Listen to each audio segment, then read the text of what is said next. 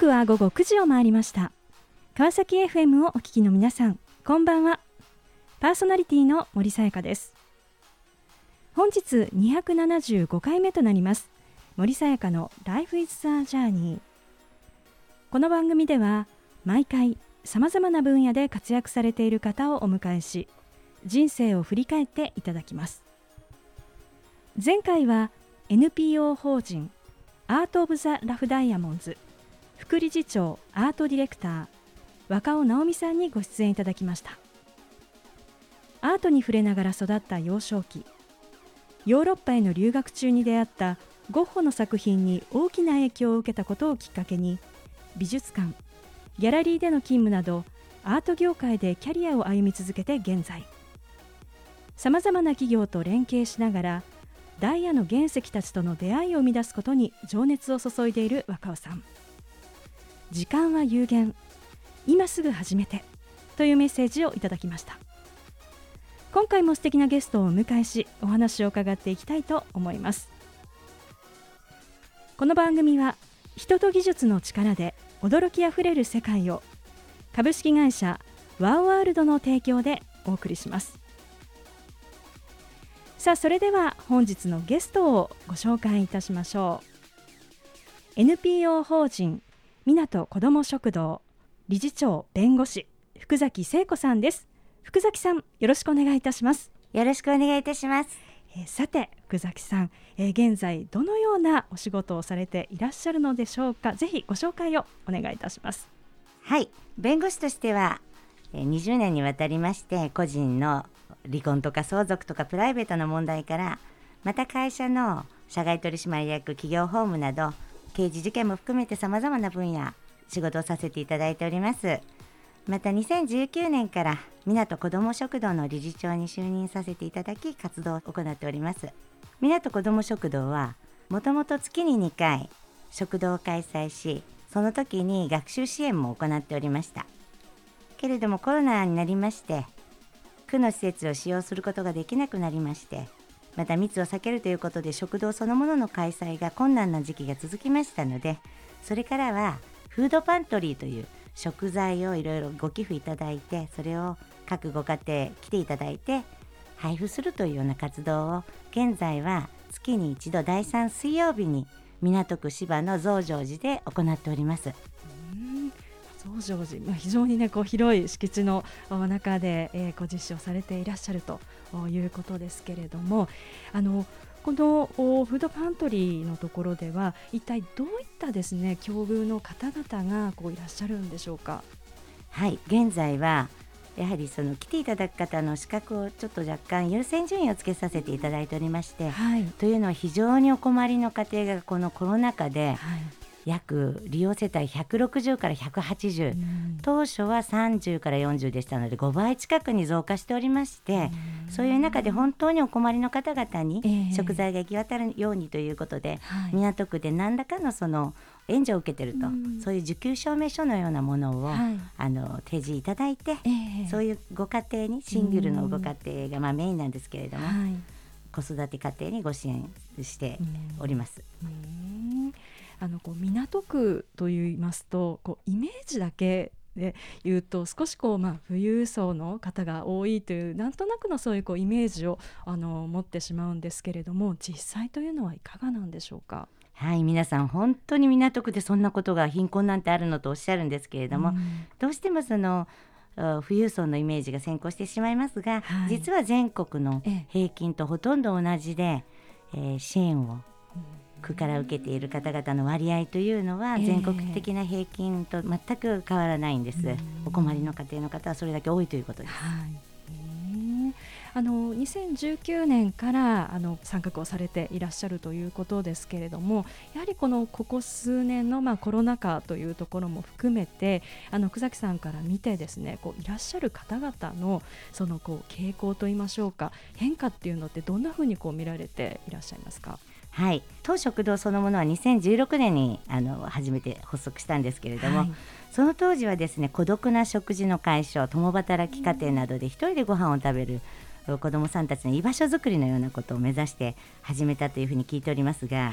私が就任した理事長になりました2019年、その後に1年後ぐらいにはもうコロナ禍になりましたので、うん。そこからですねもう本当に利用者数も先ほど申しましたように激増それからあの、お困りの家庭の方々が本当に増えました。うんそれはもう今まで、えーかつて私が弁護士としてもええ生きてきた中でも経験したほどのないほどの速さで貧困それから格差社会というのが拡大しているところの中で感じております。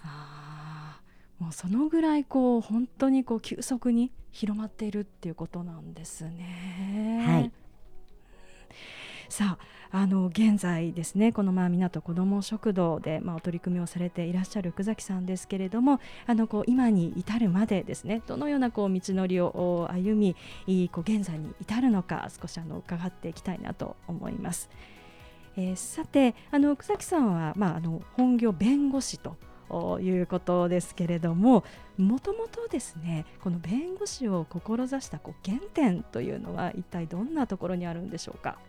はい私自身熊本の商店街の田舎の商店街の子供でした、えー祖母がですね、はい。満州から引き上げてきて洋服屋を始めまして商売一生懸命頑張っていて今でいうとこのやはりシングルマザーでした。うん。そういう中で商店街のトラブルとか、まあ、祖母があ経営者として戦っている姿を見ながらですね、何か力になれないものかと、うん。私も経営者にというよりは、はい。何か力になれないものかというふうに感じてました。うん。また私が幼い頃にその祖母は父方でしたけどええ。母が離婚しましてうん。またシングルマザーになってうん。東京で一人で一生懸命働いておりましたので私も後に母と共に暮らすようになったんですけれどもはい。そういう母の力に何か具体的に法律とかそういうね、うん。ものを用いてなれないものかと。やはりそこでもうん。シングルマザーの母を見て思っておりましたので、ええ。あの私は自然とそういった方向でうん。弁護士を目指すことになったと思ってます。なんかこう当時こうまあ働くお母様のこう姿を見てなんかその仕事というものをあのこう久崎さんなんかどんな風にこう感じていらっしゃいましたか？あのやはり女性が仕事を持って働くということが祖母の時代、それからまだ母の時代にも一般的ではないというか、まあ、少数派だったというふうに思っておりますけれども、はい。私自身はあの女の子なのにとか言われたことが一度もなくですね、うん。まあ、もう好きなように勉強してええ。あの男も女もないからうん。どんどん頑張っていきなさいと、うん。総理大臣になれとまでは言いませんけど あのやはりですね負けないで頑張っていきなさいというふうに背中を押されていましたし、うん。仕事をするというのはそれなりに厳しいものだというのは2人のシングルマザーである祖母や母を見て感じておりましたので、ええ。私もそういう仕事というものは厳しいものだというふうに思ってうんおりました。うん。まあ、そういったこう姿を見ながらそしてまあ弁護士を志しいい勉強されて、まあ、晴れて合格ということかと思いますがあの実際に弁護士としてスタートされたのはいつあの何歳からだったんですか？30を過ぎてからでした。勉勉強始めましたのもずいぶん遅くてはい。やはりあのいろんな、まあ、迷って学生時代は留学したりとか、いろいろ勉強させてもらって大学院も行かせてもらいましたし、うん。迷いもありましたので、うん。勉強開始したのはかなり遅かったんですね24、5うん。でした。いよいよ、まあ、そして合格をして、まあ、弁護士の道へというところですがあのその後のお話大変気になるところなんですけれども後半引き続きお話を伺っていきたいと思います。えーさてここで、えーゲストの方の意外な一面を探ることを目的にこんな質問をさせていただきます。今福崎さんが興味関心を持っていることを教えてください。アニメです。アニメ？えー？ちなみにどんなアニメでしょうか？あのー鬼滅の刃」とか、はい。あー配給とか、はい。それから最近で言うと何ですかね？ヒーローアカデミー、うんあの子供が順番にはまっていくようなもの。にはまってますうね。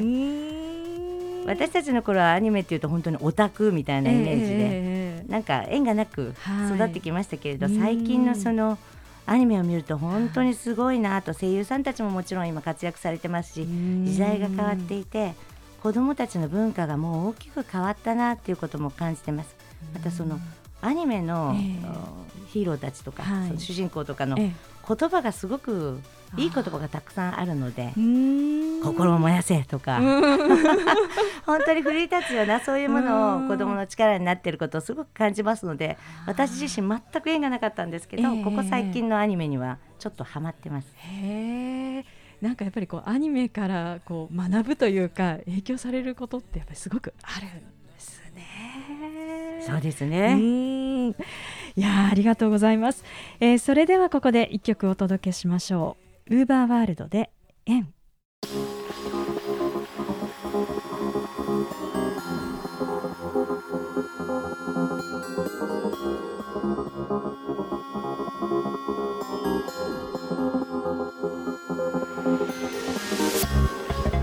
さあ後半も引き続き NPO 法人港こども食堂。理事長弁護士福崎聖子さんにお話を伺っていきたいと思います、えー前半はあ弁護士を志しですね、えーそして勉強をされて、まあ、合格というところまでお話をしていただきました、えーそして、えーその道へとですねこう歩み出すわけですがあの最初はですねこう弁護士としてあのどんなこう仕事というのをこうされるんでしょうか？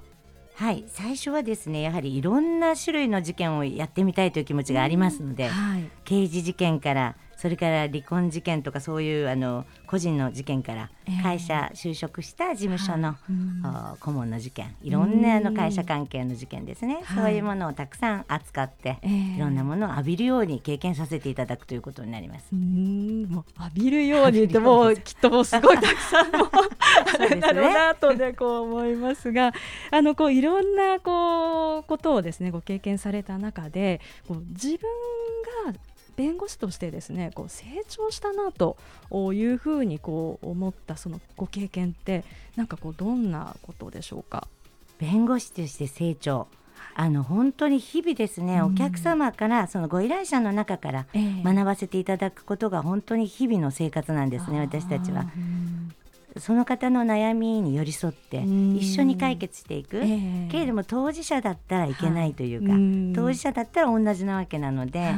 また違った角度から、ええ。その人に何が役に立つのか考えながらやっていく、うん。ですからもう本当に日々が成長、うん。日々一件一件がご依頼者様が先生であり、はい。私たちはそこにこう、うん。なんだろう寄り添いながら共にこう超えていくっていうことなので、うん。日々成長です。へえあのこう弁護士のこう先生のそのキャリアというのはこれってこうどんな風なですねこうキャリアの考え方っていうのがあるんでしょうか？はい、私どもあの専門的な分野はいろいろあると思うんですけれども、はい。専門認定みたいなものはないので、うん。基本やりたいと思ったら何でもどんな事件でも扱っていいんですね。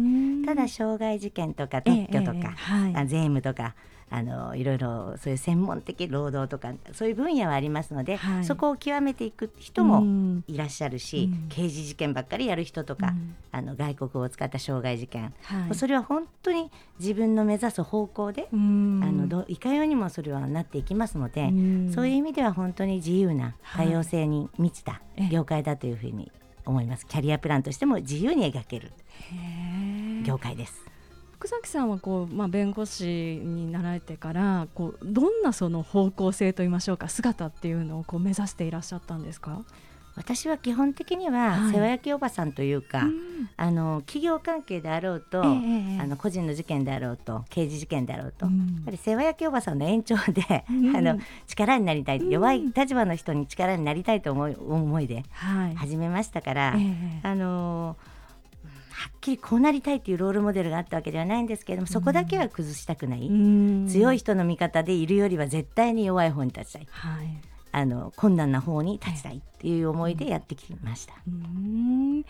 あのこう業界の中でこう女性の弁護士の方のこうお働くてる状況ですとかキャリアって業界の中ってなんかどういう何か特徴というかあるんでしょうか？はい、これはあの弁護士業界だけではないかもしれませんけれども、ええ。やはりその女性ははいこれはは、まあ、お恥ずかしいというかあの弁護士白書なんか、まあ、公になっている資料の中でもありますけれども、ええ。どうしてもその収入が男性弁護士に比較すると低いで家事事件などですね、ええ。そういうちょっと報酬が低いまはい。たそういう弱い立場の女性の味方になることが女性は多いですから、うん。そうするとまあ収入も低いというようなあの実情現実が残念ながら弁護士会でもありますね。弁護士会の中でも。あそうなんですねちょっと意外でした。意外ですね。うん。もちろんそうじゃない方もいらっしゃるんですよ、はいええすごくか、ええ。あの高収入の人もいれば、はい。平均するとそういうふうに言われていますうね、ーん。それはでも日本の社会のうん。縮図というか現実だと思います。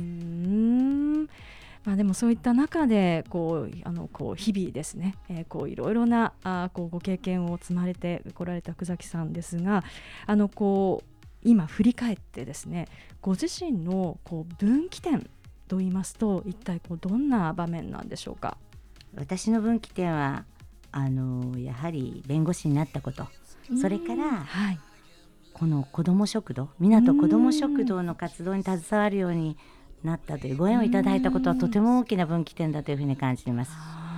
あここに関わったからこそ今このコロナ禍での子どもたちのはい。大変な状況を目の当たりに最前線でするという立場におりますしうん。それからあの食品ロスえーそういう問題も初めて目の当たりにしてそことそのお困り家庭をつなげるようなうん。活動にも携わらせていただくことができてますのでうん。これは私の中で直近ですけれどもはい。あの大きな分岐点だなと感じてます。もともとこの子ども食堂とのこう出会いっていうのはどんなこうごきっかけだったんでしょうか？はい2016年に港区議をしているあのママ友がおりましてあはい。その彼女がちょうど理事長がいなくなるからええ聖子さんぜひやってっていうふうに言われまして、うんママ友つながりでええお誘いいただいたのがきっかけです。うーん。あじゃあそれがきっかけでまあ参画されてということですがあの実際にですね最初にこの子ども食堂のこの、まあ、現場をですねえ見た時というのはあのこうどんなことをこう感じましたか？最初に見た時はやはりあたくさん来る子がいるんだなとただ私があの関わった当初はですねもうちょっとその子どもの居場所づくりみたいなことを前面に押し出していたので、はい。和気あいあいと一人でご飯を食べずに子供が一人で過ごさずに済んで温かな栄養のバランスの取れた食事を、あのしかも学習支援もできてっていうような場が与えられるってことは素晴らしいことだなというふうに感じてました。そこからどんどん状況が先ほどお話ししましたように変わって、コロナになったということで、うん。もう本当にお困りの家庭のお子さんたちがいらっしゃるようになりましたので、うん。そこは本当にあの劇的にうん。場面が変わっていったということを経験しております。あーじゃあもう本当にこの数年でもう状況がもう急速にこうまあ変わっているということなんですね。はい、そうです。うんあの一方でこう、まあ、支援というところで言いますとあのこういろいろな企業の方々ともあのご一緒するということをお伺いしたんですが今そういう企業の方々の動きっていうのはあのこうどんなふうにこう見られていらっしゃいますか？はい、もうここ1年ぐらいでですね本当にたくさんの企業の方々が関心を持ってくださって、うん。あのプレゼンさせていただいたりとか、はい。実際大きな金額のご寄付をいただいたり食材を定期的に、うん。あの大量にご寄付いただけるとか、うん。それから運搬運送に対するそのサービスの提供ですとかそういうあのお声かけもいただいておりますし、はい。本当にこの1年で企業はもうスピーディーに動いてうん対応を何とかしようというふうにしてくださってるという感じます。うん民の力はすごいですね。はあやっぱり大きな本当に力になっているということなんですね。うんはいあの草木さんあのこう今こうお取り組みをされていらっしゃいますがこれからですね、えーこのお法人として NPO 法人としてどんなことをですねこうやっていきたいというふうに考えていらっしゃいますか？はいこれはあのまだ理事で皆さんで測ったわけではないですが今休止になっている子ども食堂を再開したい。それから学習支援子どもたちの学習支援活動もやはりさらにやっていきたい。それと加えてですね、まあ、奨学金とかねそういう学習支援、それも含めたものをやりたいんですがプラスですね、はい。そのお困りの退職とかあ減給になったっていうシングルマザーのうんお母様たちのええ。就労支援会社に対してそういうなんかこうご支援のよ呼びかけというかお願いとかね、そういうこととかそれから働き方、えー小さなお子さん抱えてシングルであの生活をしていかなきゃいけないお母様方のおそういう働き方に対する支援ですね、うん。そういう時短ですとかそういうものに対する支援。をこ行ってくださるように企業の方々にもあのその現状をお伝えして、うん。就労支援働き方改革そういうものを、はい。あのお願いしていければなというふうに考えています。うん。やっぱりこう働くですとか仕事をちゃんとこう、まあ、手に持ってそしてちゃんとそこから収入を得るっていうことはやっぱりその生きる上ですごくこう力になることということですね。そうです今働きたくても失業してしまってうん。当食堂にフードパントリーにいらしたりっていうお母様方が非常に多いということがアンケートでも分かりましたのでうんやはり働く場を与えてくださるっていうことはうん。一番大きな力子どもはお母さんの働く背中を見てうん。育っていくし力を得ますので。うん。あのやはりそういうお母さん方も支援していけるようになったらいいなというふうに思ってます。さあこの番組ではゲストの皆さんに必ずお聞きしている質問があります。福崎さんにもお伺いさせていただきます。これから自分の夢を実現しようと考えている方々へ背中を押すメッセージをお願いいたします。はい。心を燃やして明るい未来へ。その心は？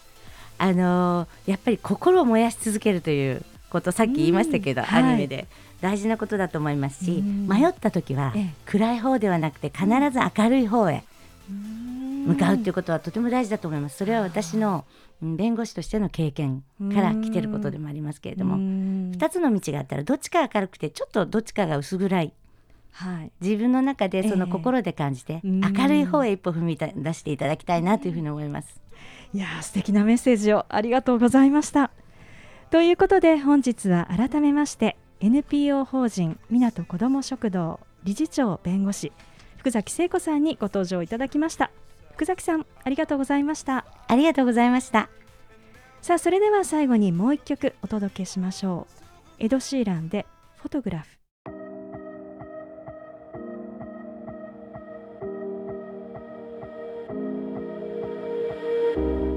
森さやかの Life is the Journey いかがでしたでしょうか？弱い人の力になりたい。シングルマザーの母や祖母の働く姿を見ながら育ち弁護士としての道を歩み続けて現在。